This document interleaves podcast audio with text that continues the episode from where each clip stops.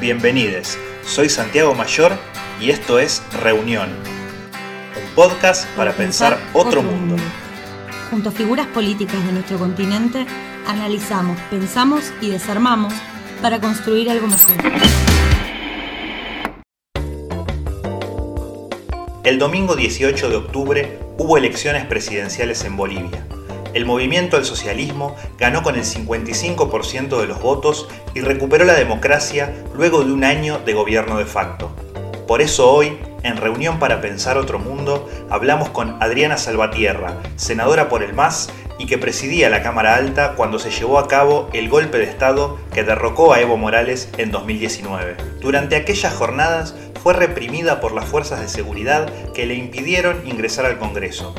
Ella era, en ese momento, la siguiente en la línea de sucesión detrás del presidente y el vice, por lo que fue forzada a dejar la presidencia del Senado, pero no así su banca.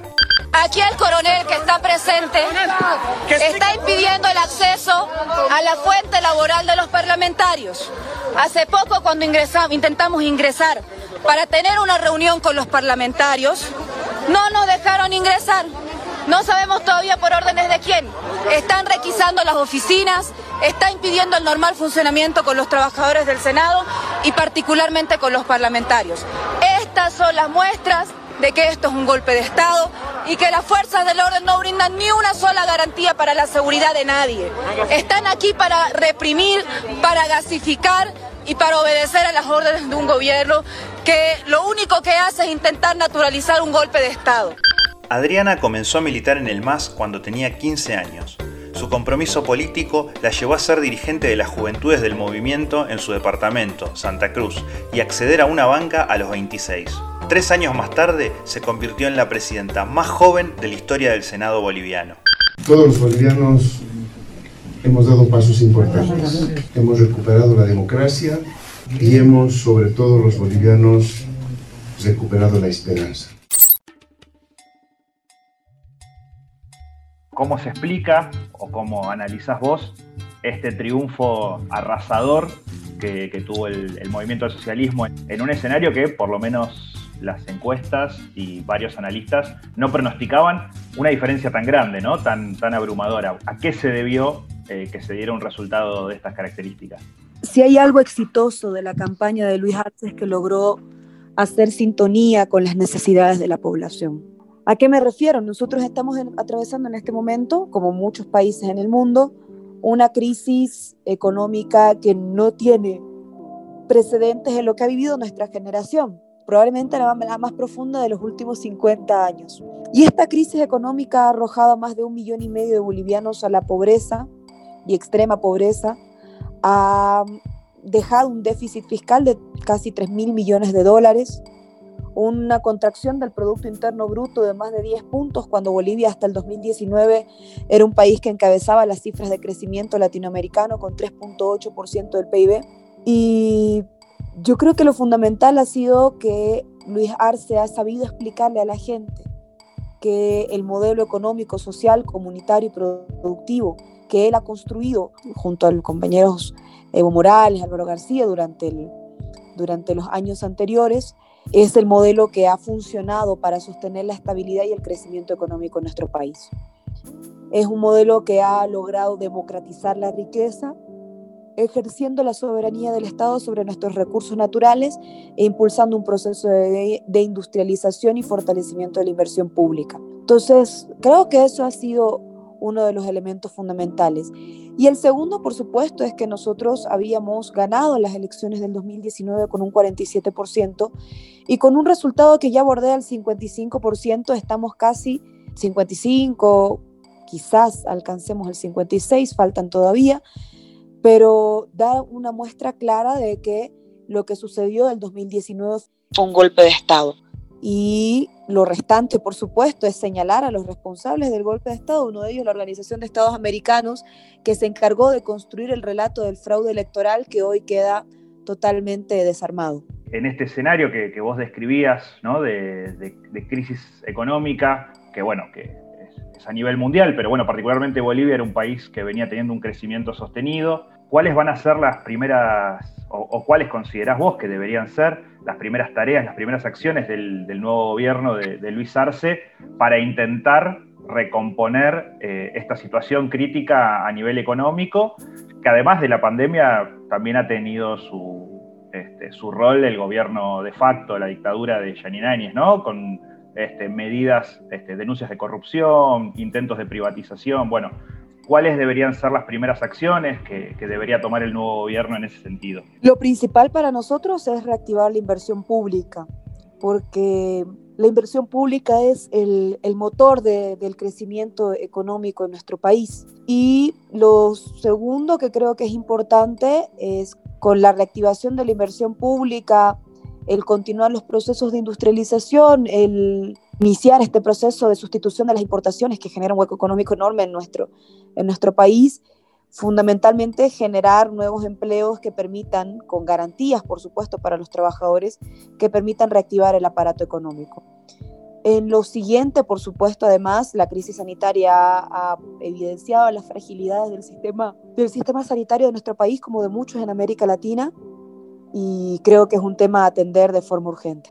El movimiento del socialismo logró reunificar, no reunificarse, pero reconstruirse tras el golpe de Estado, ¿no? tras una persecución política, el exilio forzado de su máximo dirigente, de Evo, bueno, también de Álvaro, de otros, de otros dirigentes, eh, logró una reconstrucción muy importante eh, que incluso nucleó ¿no? a, este, a movimientos, volvió a nuclear a los movimientos sociales campesinos e indígenas, a la Central Obrera Boliviana.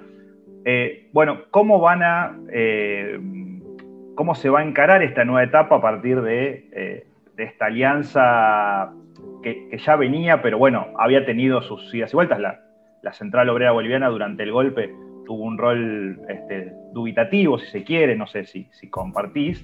y, al mismo, y al mismo tiempo qué rol... Generosa la definición. Sí, bueno, este, pero bueno, ¿qué rol va a tener también eh, Evo, ¿no? En este contexto donde, bueno, no fue candidato porque fue proscripto y en principio no va a ocupar ningún cargo, cargo público, sin embargo es una figura de muchísimo peso, lógicamente, dentro del país. Bueno, ¿cómo, cómo ves este escenario del movimiento socialismo de cara a esta nueva etapa? Por supuesto que también para nosotros este tiempo fue un aprendizaje de un aprendizaje de lecciones que, que nos costaron compañeros y compañeras vidas. Hubiéramos deseado que, que, que se den de otra forma las circunstancias, no fue así. Ahora me pongo a pensar bien y quizás no estoy en condiciones de juzgar a ningún compañero porque en principio muchos de nuestros compañeros dirigentes, compañeros y compañeras incluso de base, fueron señalados directamente en sus domicilios. Muchos compañeros y compañeras fueron secuestrados sus familiares, obligados, obligados incluso para que ellos renuncien. Yo creo que este nuevo tiempo nos ha enseñado a que muchos compañeros han identificado la soberbia ya en, parte de nuestra administración al momento de la, la construcción de políticas públicas. Y eso debe llevarnos a un profundo proceso de reflexión para saber cuáles fueron nuestras fragilidades. Porque uno asume que un proceso que interpela privilegios, por supuesto que es objeto de, en, una tensión política de idas, de vueltas. No pensamos que la apuesta del el contraataque de la oposición boliviana generaría tales niveles de violencia. Eso no estaba en nuestros cálculos, por supuesto. Pero tenemos que evaluar también qué condiciones de fragil, con qué condiciones de fragilidad nosotros enfrentamos aquellas circunstancias para que no vuelva a suceder. Y, y volver mejores, volver sin ánimo de venganza, de revancha, volver apuntando a la reconstrucción del país como tarea fundamental que, que, moviliza la responsabilidad de todos y todas las compañeras que asuman a partir de hoy las responsabilidades del Estado. Pido la ayuda internacional, a la ayuda internacional de la Cruz Roja, para que vengan acá, vean realmente cómo está nuestro pueblo aquí de Sencata. Están muriendo como perros no saben cómo aquí nosotros atendemos a los heridos. Hacemos todo lo posible. A la gente que me está viendo, por favor, tráiganme gasas. Necesito apósitos, necesito pinzas, porque las pinzas aquí se me contaminan y con alcohol más estamos lavando. Por favor, les pido a todos y a la ministra y al ministro de gobierno, les pido que pare este masacre. Vos traías algo que, era una pregunta que a mí, me, a mí me surge y no, sé si tiene una respuesta inmediata, pero vos mencionabas de volver sin, sin revanchismos, este, sin venganza, pero al mismo tiempo la dictadura cometió crímenes, algunos que fueron eh, públicos a nivel mundial, digo, las, las masacres por ahí de Sacao y de Sencata fueron las más visibles, y de qué manera se, se, aborda eso ahora, ¿no? si se van a juzgar o no esos crímenes y de qué forma, considerando que, que bueno, que los, quienes fueron golpistas, quienes impulsaron el golpe de Estado, van a seguir ocupando lugares institucionales en el Parlamento, en los departamentos, en los municipios, eh, que las Fuerzas Armadas y la policía, que fue un sujeto activo del golpe, hoy eh, sigue estando, Dios, siguen siendo esas mismas personas. Bueno, ¿de qué manera vos ves que, se puede hacer justicia frente a los, a los delitos, los crímenes cometidos durante este último año? Deben iniciarse, por supuesto, las investigaciones. Hasta ahora el problema es que no hay una sola investigación abierta por las masacres de Sencati y Sacao. Hasta el momento no. Y son delitos que están en la absoluta impunidad. Los acontecimientos que, y el maltrato que sufrió Patricia Hermosa, muchos de nuestros compañeros y compañeras, Víctor Borda, quemaron su domicilio, torturaron a su hermano para obligarlo a renunciar, no pueden quedar en la impunidad. Y, y de eso se deberá encargar la justicia, de realizar las investigaciones correspondientes. ¿Cómo ves, cómo consideras que se, va a dar eh, esta relación política, este vínculo político eh, con partidos, con actores este, sociales, empresarios, etcétera, que de alguna manera avalaron, eh, o de alguna manera no, en la mayoría de muchos casos explícitamente avalaron la interrupción del orden democrático, la violación de la voluntad popular hace un año, y que hoy son, bueno, actores sociales reales que, que, existen en Bolivia, que existían desde antes, ¿no? Por supuesto, pero bueno, eh, con, este, con este hecho, este proceso de un año de un gobierno de facto, ¿cómo, ¿cómo ves que el nuevo gobierno de Luis Arce va a tener que dialogar, que trabajar, que confrontar, llegado el caso, con estos actores? Nosotros tenemos una profunda vocación de diálogo, democrática, siempre apostamos a aquello y creemos que ese es el camino para saldar diferencias. El problema es que esos mismos sectores que promovieron el golpe de Estado hoy se niegan a aceptar extrañamente los resultados electorales, como si cada vez que fuera derrotada la extrema derecha habláramos de un fraude electoral. Eh, y, ese, y ese discurso y ese relato ha sido eh, anulado, ya ha caído por su propio peso luego de los resultados electorales. Pero hay una oposición profundamente violenta que no, que no que no acepta los resultados y que al parecer no apela a la vía democrática para saldar los conflictos. De todas maneras, em, los acontecimientos irán surgiendo y nosotros continuaremos apostando por la vía democrática para saldar las diferencias. Gracias a Dios la policía nos ayudó y llegamos hasta Palacio. Cuando estábamos queriendo dejarla la Biblia, no abre un general que estaba a cargo del palacio que venía siendo cerrado hace mucho tiempo. Y cuando pusimos la Biblia y salimos, el general me pregunta, ¿la va a dejar ahí? Sí, ahí se va a quedar, con una bandera boliviana, la Biblia y un crucifijo de la preciosa sangre de Cristo. Salimos, subimos a una movilidad y vimos y era impresionante el prado de gente. Pasaron 15 minutos y renunció Morales, sin una bala.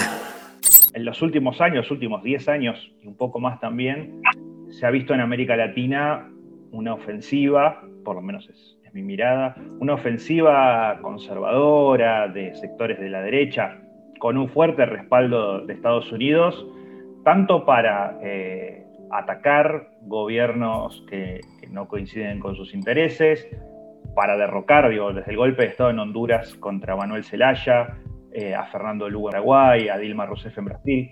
Bueno, ah, hubo distintas acciones, bueno, y por supuesto Bolivia el año pasado.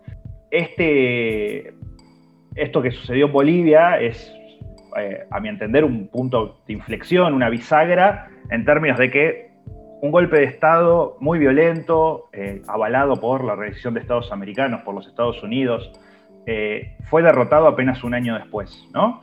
Eh, en elecciones por el mismo partido político que había sido despojado del gobierno. ¿Qué implica esto a nivel regional? ¿no? ¿Qué supone en una América Latina donde los últimos años sucedió esto que relataba y los organismos de integración regional se fueron desarmando también por una voluntad política de las derechas continentales? ¿Qué, cómo, ¿Cómo analizás este triunfo electoral en el marco de la América Latina actual? Yo creo que había múltiples teorías en torno al fin de un ciclo progresista en América Latina y el triunfo democrático en Argentina, en Bolivia, el avance de la izquierda latinoamericana en México, la proeza con la cual resisten gobiernos de carácter progresista en nuestra región pese a los embates norteamericanos, nos dan cuenta de que, em, de que esta década de dignidad, de soberanía no ha concluido. Este ciclo que empezó y que no tiene por qué ser medido en base a, las aspiraciones de ciertos grupos que, que consideran que, que la izquierda solamente avanza en la medida en la que consolida gobiernos progresistas. Pero además de ratificar la vigencia de los proyectos políticos de izquierda en nuestra región que hacen énfasis en la soberanía, que hacen énfasis en la democratización de la riqueza y que son las cualidades con las que nos unen, que nos unen, perdón, pondrá en, en, en, agenda, en la agenda internacional necesidades concretas. La derecha, la derecha eh, intentó desmontar y destruir organismos, de, sistemas de integración que prescindían de del tutelaje norteamericano, que establecían relaciones de intercambio en base a la, a la solidaridad y el beneficio mutuo y no en base al, al beneficio exclusivo que nos dejaba el libre mercado, los tratados de libre comercio. Creo que es importante retomar aquella agenda de integración que fortalecía eso, fortalecía la soberanía de los estados, fortalecía eh, la, integración latinoamericana solidaria, equitativa eh, y que prescindía del tutelaje norteamericano para la toma de decisiones en, sus propios territorios. Creo que ese es el siguiente desafío, cómo reconstruimos UNASUR, cómo reconstruimos CELAC, cómo generamos una dinámica de integración que se contribuye en un espacio de contención para el avance de los proyectos imperialistas, pero también en una oportunidad de ampliar los márgenes de acción de los movimientos sociales en todos los territorios latinoamericanos. Fines de 2019, contrariamente a lo que pasaba en Bolivia, en varios países de la región hubo grandes manifestaciones este, y movimientos eh, antineoliberales, ¿no? Pasó en Ecuador, en Chile, y en ese, en ese juego, eh, yo ahí te, quería consultar, porque ha habido este, e, en esta discusión de las oleadas, ¿no? si el fin del ciclo progresista o no, bueno, Álvaro, Álvaro García Linera planteaba que el nuevo, las nuevas derechas, el neoliberalismo actual, es un neoliberalismo zombie, ¿no? De alguna manera, que no, ofrece un proyecto a futuro. Quizás Bolivia fue el, ejemplo más claro, pero también pasó en Argentina, donde tuvimos un gobierno de cuatro años, eh, el de Mauricio Macri, de corte neoliberal que, bueno, no, pudo por primera vez, desde que recuperamos la democracia, no pudo un presidente eh, ser reelecto. Eh, y bueno, quería ver cómo analizás vos este avance, no, no este avance, estos movimientos de derecha actuales, que en algunos lugares han tenido, este, bueno, el caso de Bolsonaro en Brasil, digamos, eh, han adoptado un carácter muy extremo. ¿A qué se debe esta, esta radicalidad de las, nuevas, de las derechas hoy, que por ahí no veíamos a comienzos del siglo XXI, donde, eh, bueno, había un, marco progresista mucho más grande en América Latina, varios gobiernos este, de corte anti-neoliberal. ¿Cómo, ¿Cómo analizás vos esta situación? Puntualmente, eso, perdón, que enfatizo, en, estas derechas tan extremas, tan racistas, eh, tan xenófobas que estamos viendo hoy en varios países. Dos cosas. Aquello que creíamos conquistado puede ser puesto en duda. Aquellos grandes avances de, los proyectos progresistas en América Latina pueden retroceder y eso lo hemos visto en el caso concreto de Brasil.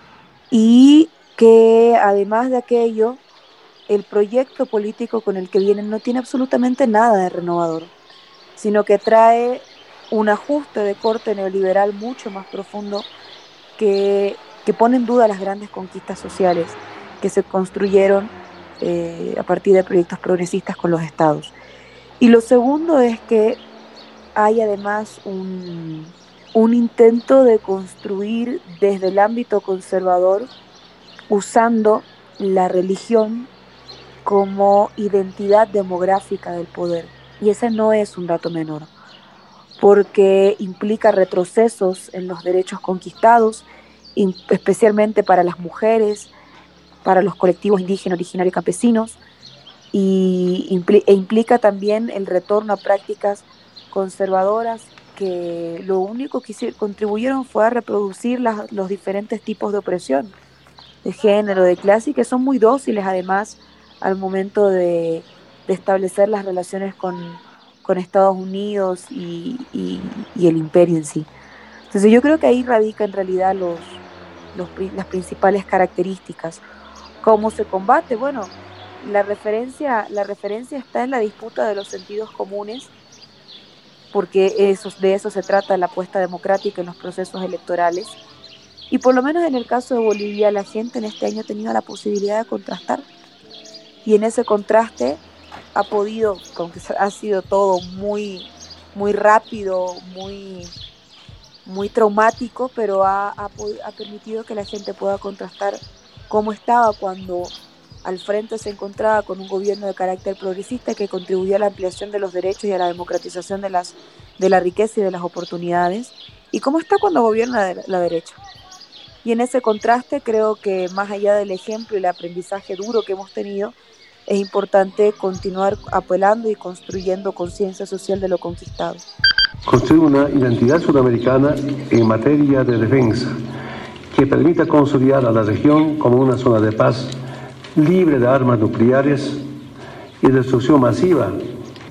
Una de las enormes responsabilidades que tenemos también es el tema de la ciudadanía sudamericana.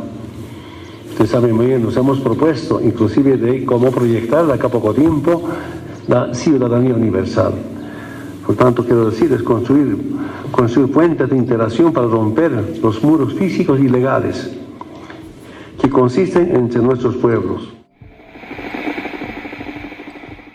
me interesaba en, esto que planteabas de, la disputa del sentido común este, y bueno, del sentido general de los tipos de sociedad que, hay que construir, porque eh, si bien este, coincidimos en este análisis de, las, derechas que no traen nada nuevo y demás, es cierto, o por lo menos, insisto, es mi opinión, que los proyectos eh, emancipatorios, de liberación, progresistas de izquierda, este, anticapitalistas, también se encuentran, digo, por ahí en, comparación a lo que era hace 10 años América Latina, se encuentra en una situación también compleja eh, de, incertidumbre respecto al, futuro. Y mi, pregunta apuntaba, bueno, a, qué pasos, de qué manera se puede avanzar en, una perspectiva de reconstruir eh, estos sentidos, estas disputas de sentido, estos nuevos proyectos izquierda. Vos mencionaste, eh, bueno, en Bolivia aparte también, digo, asentarse en lo que es la tradición campesina, indígena, indígena sobre todo, ha sido un, este, pilar muy fuerte del proceso de cambio. Eh, acá en Argentina el feminismo es hoy un, movimiento que también ¿no? permite pensar este, en un horizonte emancipatorio diferente, otro tipo de sociedad. Bueno, ¿de qué manera los proyectos de las izquierdas pueden este, empezar a proyectar modelos alternativos este, y que realmente, no, no, alternativos incluso, que disputen por ahí con, el modelo neoliberal, el, capitalismo salvaje este, que vivimos eh, en estos tiempos a nivel mundial, ¿no? Y que esta pandemia eh, ha puesto de manifiesto de manera aún más terrible. Yo creo que la pandemia precisamente, además de poner de manifiesto esto, ha generado una mayor sensibilidad en torno al rol del Estado para la, para la planificación de las políticas públicas y de la economía, por supuesto. Es decir, hoy no creo que haya muchos liberales que sostengan que la reactivación económica venga necesariamente de la mano privada. De hecho, es el Estado el que en muchos países, los aún más liberales económicamente, muchos países están apostando por la, por la participación del Estado en la reactivación económica, en la garantía de la recuperación de las empresas, de la estabilidad laboral, etc. Entonces, yo creo que hay un contexto mucho más favorable que ha puesto en el centro de la discusión el rol del Estado para garantizar la recuperación económica, pero además algo que no es menor y que también creo que debe ser eh, tomado por la izquierda, por, por las izquierdas en el mundo y particularmente la izquierda latinoamericana. Y es también el rol del Estado en la garantía efectiva de determinados derechos. Cuando nosotros hablamos de la salud y la educación, muchas veces existen, existen quienes te dicen, como en Chile, el que quiere estudiar en la universidad que pague, y en Bolivia nosotros creemos que eso es un derecho. Mientras existen algunos que creen que la educación es un servicio y nosotros que creamos que la educación es un derecho, existirá pues ahí una, un debate en torno al alcance de la responsabilidad del Estado y cómo se construyen oportunidades de igualdad y condiciones de igualdad para la población. Ahí también hay un escenario favorable que se abre a partir del debate de la salud. La salud pública como un elemento sin el cual no se puede pensar, sin el cual no se puede pensar eh, el Estado como garante del ejercicio de los derechos y del derecho a la salud en particular. Y esto creo que se, se puede desplegar en muchas áreas. El acceso a la educación, el acceso a la salud, a las tecnologías, por ejemplo, los servicios básicos. Bolivia ha sido pionero en impulsar el acceso a los servicios básicos como derechos humanos y eso es un principio constitucional que nosotros hemos adoptado y que establece esto que, que decimos en resumen, el no pensarlo como bienes que están sujetos a las órdenes del mercado, sino pensarlos como derechos que exigen determinada responsabilidad del Estado.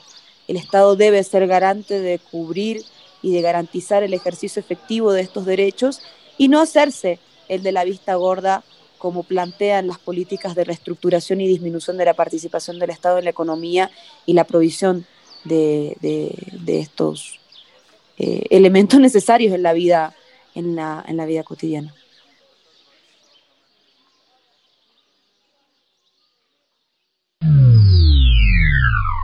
Siempre en, el podcast este eh, queremos preguntarle a, las personas entrevistadas por algún, este, algún libro, alguna película, alguna serie, algo de la cultura que, les, que les guste, les, les parezca interesante, que quieran recomendar, destacar Digo, puede ser algún libro que hayas leído recientemente, alguna película. Pero bueno, eh, en función de esta, de esta charla que tuvimos, si se te ocurre, si no, no hay ningún problema, obviamente. Pero bueno, si, nos quisieras comentar algún tipo de, obra cultural que te haya marcado, te haya gustado. Últimamente ando leyendo, bueno, releyendo porque el golpe me llevó nuevamente a él.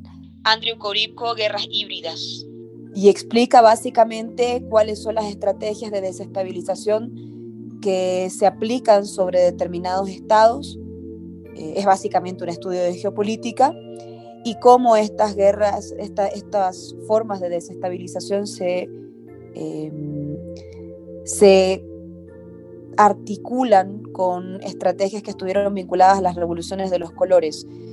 El conocido, las revoluciones de los colores que implicaban una participación ciudadana, pero que además se vinculan con eh, estrategias golpistas, golpes duros. Lo ando revisando, creo que es bastante útil para entender qué sucedió en Bolivia y, entender que aquí lo que existía era una disputa claramente de carácter geopolítico, pero que, el pueblo boliviano ha dado una lección de dignidad, de coraje, de valor y de enfrentar incluso, eh, a pesar del dolor, del exilio de nuestros compañeros, de, de la persecución judicial, ha enfrentado el miedo y ha salido victorioso en esta batalla por la soberanía y la dignidad. Este podcast es posible gracias a la producción de María Clara Albizu, la edición de Fernando Sete, el arte de Santiago y Tomás Salinas y la conducción de quien les habla, Santiago Mayor. Hasta la próxima.